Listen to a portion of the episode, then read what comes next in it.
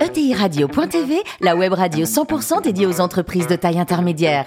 Animée par Alain Marty, en partenariat avec l'Union des marques et Généo Capital Entrepreneur, la société d'investissement des familles et des entrepreneurs qui voient loin.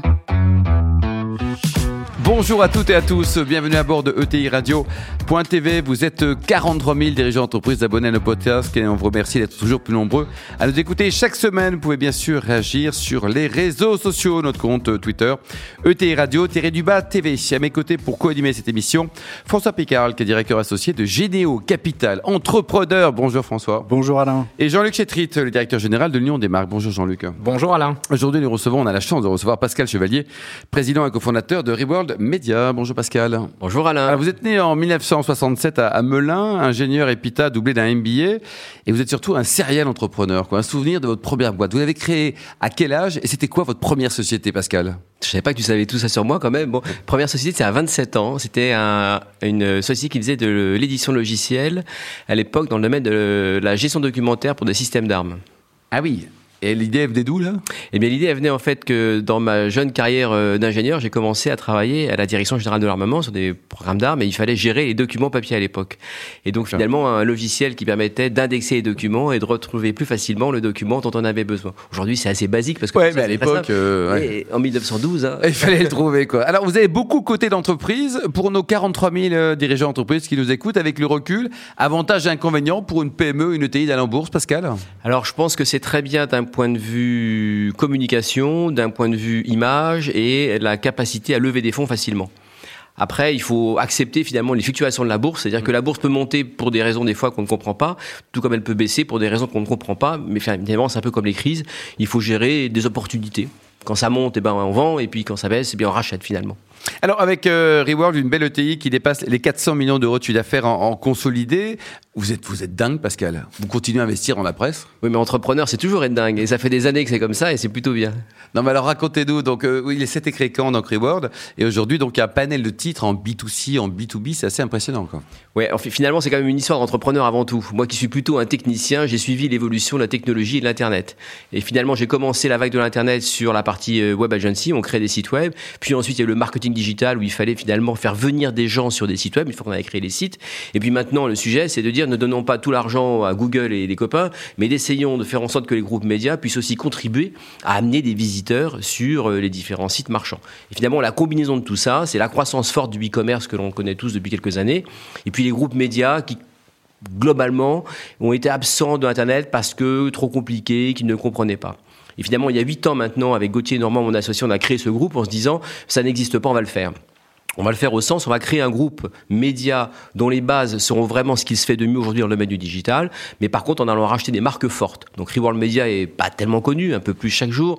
Par contre, les marques médias qu'on a la chance d'avoir, du Science et Vie, Chasseurs Français, euh, Gradia, Biba, enfin etc., elles sont très connues puisque pour certaines d'entre elles, notamment Science et Vie, il y a plus de 100 ans d'histoire. Mm, mm. Vous avez également un pôle B2B, Pascal. Hein Alors il y a un pôle B2B aussi dans lequel nous avons euh, des marques comme euh, chaîne d'entreprise, comme euh, e-marketing, e-commerce magazine, enfin etc. Mm, et le papier, il est mort ou pas? Pas du tout. Ah. Finalement, le, papier, ça, va continuer à être un, un, des éléments du dispositif média. Le papier, ensuite, il a une particularité, c'est qu'on le lit lorsqu'on est plutôt à l'aise, on a le temps de lire des beaux articles, voir des belles photos. Mais en effet, c'est pas du tout quelque chose que l'on va lire dans le métro debout, où finalement je vais récupérer un message. Donc on va revenir sur des temps longs, des temps courts. Temps court, finalement, c'est tout ce qu'on peut trouver sur Internet. Temps long, c'est la radio. Parce qu'on va retrouver sur des médias qui sont très longs. Si vous voulez écouter quelque chose pour 20-30 minutes, la radio, les podcasts, c'est parfait pour ça. François, est-ce que vous êtes lecteur de au moins un des titres de Pascal? Nombreux, nombreux. Et puis on partage une passion commune, je crois, qu'est le tennis surtout. On pourra peut-être. Vous êtes classé combien, François? Ah, dans les 15-2, 15-3. C'est bien ça, c'est bien. En étant un peu flatteur pour moi. Bon, allez-y, tiens, flattez Pascal, il adore ça. Et justement, Pascal, on en parlait, ça fait de nombreuses décennies que vous êtes à la fois un acteur et un observateur des évolutions digitales euh, dans notre pays et dans de nombreux business. Euh, cette pandémie, clairement, impose un peu à marche forcée de la digitalisation pour, euh, pour beaucoup de secteurs. Dans le vôtre, est-ce que vous attendez à des nouvelles opportunités, notamment autour de, de cette transformation digitale accélérée? Oui, comme toujours, finalement, une crise, c'est avant tout une opportunité. clairement, nous, on l'a vu, nos chiffres 2020 seront mieux que 2019. Et puis 2021, bah, ça se passe aussi euh, plutôt bien parce que les gens consomment de plus en plus sur Internet. Donc oui, ça crée des opportunités énormes, euh, à la fois sur le contenu à créer, mais sur le format, sur les modes de consommation et finalement tout à chacun.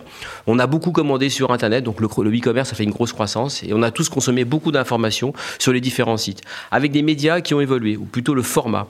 Finalement, les podcasts, ce que l'on fait, c'est aussi une évolution par rapport à ce que faisait la radio. Les contenus vidéo, on a vécu cette évolution. Et finalement, le contenu digital, lui aussi, est une évolution. Les réseaux sociaux, etc. Mais finalement, c'est une multiplicité de tout ça. Aujourd'hui, la transformation digitale, c'est avant tout la multiplication des points de contact entre un média et son lecteur. Mmh. Et alors, on l'a dit aussi, vous êtes clairement euh, un serial entrepreneur français. Vous avez créé, vous avez développé, vous avez transformé des entreprises. Mais alors, est-ce que vous êtes davantage un serial créateur, un serial développeur ou un serial transformateur? Bah, Ça tombe il a trois cerveaux. Donc. Euh, en, fait, en fait, je pense que je suis tout simplement un entrepreneur. Et je pense que euh, dès que je vois quelque chose qui ne marche pas, je me dis, ben, je vais y arriver, ou du moins je vais essayer. Et finalement, l'entrepreneur, quand il échoue, il apprend de son échec. Moi, j'adore faire ça parce que j'apprends encore beaucoup plus de mes échecs que de mes succès. Dans les succès, il y a une grosse partie de chance. Et puis euh, aussi, de temps en temps, évidemment, ça marche. Mais l'intérêt, encore une fois, c'est d'essayer. Et finalement, à partir du moment où on donne une bonne énergie et qu'on sent un peu le marché, on arrive à faire une entreprise assez formidable. Bon, et quand même, question éminemment importante, plutôt Nadal ou plutôt Federer Plutôt Federer. On se rejoint là-dessus. Il faudrait que je vous allez dire, est-ce qu'il faut acheter vos actions? Mais là, attention, la boîte est cotée. Jean-Luc Alors, Pascal, on se connaît un petit peu, donc j'aurai énormément de questions. Je vais, je vais, je vais évidemment concentrer le tir euh, sur une question euh, qui, pour moi, euh, m'impressionne quand je vois votre succès, c'est votre capacité à, à faire passer des médias offline en médias digitaux et à les transformer. Là où beaucoup disent que c'est impossible, vous, vous arrivez à le faire. Comment est-ce qu'on construit une marque digitale et comment finalement on arrive à travailler un nouveau modèle économique quand on a des vieilles marques historiques et qu'on arrive à les emmener dans le monde du digital? La force de l'entrepreneur, c'est son énergie. À partir du moment où vous allez rencontrer des collaborateurs, des lecteurs et leur expliquer que le monde a changé et qu'il faut vivre avec son temps aujourd'hui, vous arrivez à emmener avec vous beaucoup de gens, à la fois des lecteurs, à la fois des annonceurs et à la fois vos collaborateurs. La force de Reworld Media, ce sont ces équipes aujourd'hui. On a su convaincre et expliquer simplement que des choses étaient possibles. À partir du moment où finalement ça marche, tout le monde vous dit ah bah oui ça c'est incroyable, hein, ça marche. Ce que je vous dis là, en fait, transformer des marques, pour en faire des médias dans le domaine du digital, c'est ce qu'on fait tous. Aujourd'hui, on a tous un téléphone portable dans la main, et finalement, c'est devenu notre premier outil de communication. Et ça, ça a changé le monde. Ça ne veut pas dire que le papier est mort. Ça veut dire que le téléphone portable est arrivé dans la vie de tout le monde. Par contre, c'est vrai que les jeunes générations, elles consultent énormément le téléphone portable, les réseaux sociaux, etc., et plus beaucoup le magazine papier. Il faut vivre avec son temps. Le e-commerce, c'est pareil. Le sujet, c'est pas de savoir est-ce que les annonceurs demain doivent annoncer ou doivent mesurer l'efficacité d'une campagne. C'est que finalement, vous avez un concurrent qui s'appelle Google qui propose à des annonceurs de dire venez chez moi, c'est gratuit, vous ne payez que si ça clique qu'est-ce que je peux dire d'autre? Je vais dire la même chose, à minimum la même chose. Après, je vais expliquer que ça clique mieux, ça trompe, et bah, après, je vais pouvoir donner des arguments, mais c'est la base. Bien sûr. Alors, après, euh, vous, vous, évoquez les équipes, euh, la capacité à les faire travailler ensemble. Euh, il faut se dire quand même que vous faites cohabiter des équipes de, de, culture et de nature très différentes, entre des journalistes très ancrés dans leur passé et puis euh, ces, jeunes du web. Il y a quand même un gros écart. Donc comment est-ce qu'on arrive à les faire cohabiter et comment on arrive à créer Reworld au fond, au-delà des marques qui existent dans le groupe, arriver à créer une unité de groupe? La même chose, l'énergie. Et puis quand vous transformez quelque chose, des fois ça marche et des fois ça ne marche pas. Il faut accepter l'échec, cette culture de l'échec. Donc quand vous essayez demain de motiver un collaborateur à faire quelque chose qu'il n'a pas envie de faire, ben, faut changer. Par contre, vous allez trouver plein de gens aujourd'hui qui ont envie de ces changements et qui n'ont pas peur des changements. Il faut vivre avec son temps. Le monde a changé, c'est pas de ma faute. Finalement, je surfe sur les évolutions technologiques, c'est comme ça. Alors, évolution technologique, et ça sera ma dernière question, c'est l'évolution autour de la data. Alors, tout le monde en parle, vous, vous faites. Euh, on ne sait pas forcément toujours quoi penser de la data. Comment vous pouvez nous éclairer, en fait, sur les possibilités qu'offre la data dans la relation entre une entreprise, une marque et ses publics? Ce qui est très important avec la data, c'est la connaissance que l'on peut avoir à tout niveau. La connaissance du lecteur, la connaissance de l'annonceur, la connaissance également de mes comportements, du contenu que je vais faire. Et finalement, c'est l'alchimie entre tout ça qui est importante. Et Internet nous permet simplement de suivre, de traquer tout ce qui se passe.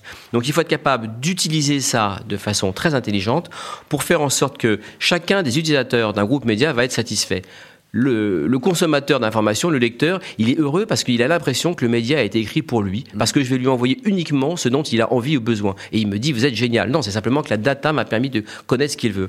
L'annonceur me dit, c'est génial parce que grâce à vous, vous m'envoyez que des clients et pas des visiteurs. C'est normal parce que je suis capable de comprendre exactement ce que les gens veulent. Et ainsi de suite. Donc la data sert à ça, à être simplement plus performant, mais ça sert aussi, finalement, à ce que la pression marketing ou la pression de contenu soit beaucoup moins forte.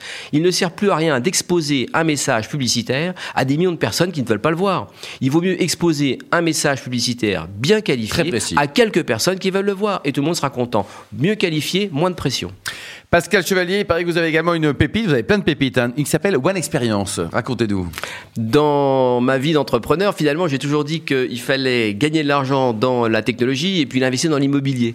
Et puis il y a quelques années, je me suis mis aussi à investir dans des projets immobiliers et notamment des hôtels ou des châteaux pour euh, faire un peu ce que faisait euh, Château Forme. Et donc euh, voilà, je continue à le faire, c'est très intéressant. Alors la crise, pour le coup, dans ce secteur-là, ça a été un peu plus difficile, bien que on s'en sort. Par contre, l'immobilier reste un actif performant. Aujourd'hui, avec les taux bancaires que l'on peut avoir, c'est extrêmement facile de s'endetter, mais il faut y aller sans réfléchir, évidemment. Et alors pour les événements, parce qu'ils vont bientôt reprendre, là, vous avez plein de choses. Vous avez une péniche, vous avez des, châteaux en, pas très loin de Paris, vous êtes dans le sud aussi, à la, montagne, au ski, m'a-t-on dit. Quoi. Bah, finalement, le, ce marché de l'événementiel va reprendre. Pour nous, c'est un secteur important. On y est à la fin. J'y suis de, deux façons. Je veux dire, à travers les lieux avec One Experience, puis j'y suis aussi à travers une prise de participation chez Hopscotch, qui est un des acteurs majeurs de, l'événementiel. C'est plus de 200 millions d'euros de, de chiffre d'affaires.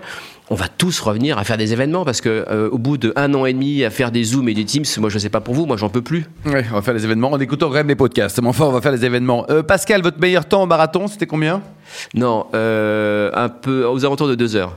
Deux heures au marathon? Non, c'est pas vrai, ça va pas ou quoi? Monsieur le Kenyan, Pascal Chevalier, il vient du Kenya le double, 4 heures, 2 heures. Ah, c'est bien ça. Ça, c'était pour descendre les bouteilles de la Grange des Pères, c'est tout. Oui, c'est ça. Alors, justement, pour terminer, on a parlé de, vous, de vin récemment avec un de nos invités, Thierry Petit de Showroom Privé. Il nous a parlé d'un Bocassel qu'il a dégusté avec vous. On sait tout. Vos derniers coups de cœur, c'était quoi, Pascal? Non, bah, Bocassel, super. Grange des Pères, parce que c'est ma semaine de Grange des Pères où je suis très triste.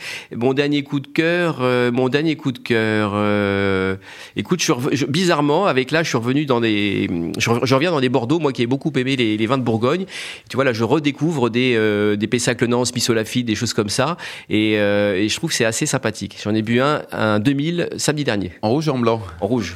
Merci beaucoup Pascal Chevalier. Merci également vous François et Jean-Luc. Fin de ce numéro de ETI Radio.tv. Retrouvez tous nos podcasts sur notre site et suivez notre actualité sur le compte Twitter et LinkedIn. On se retrouve mardi prochain à 14h précise pour une nouvelle émission.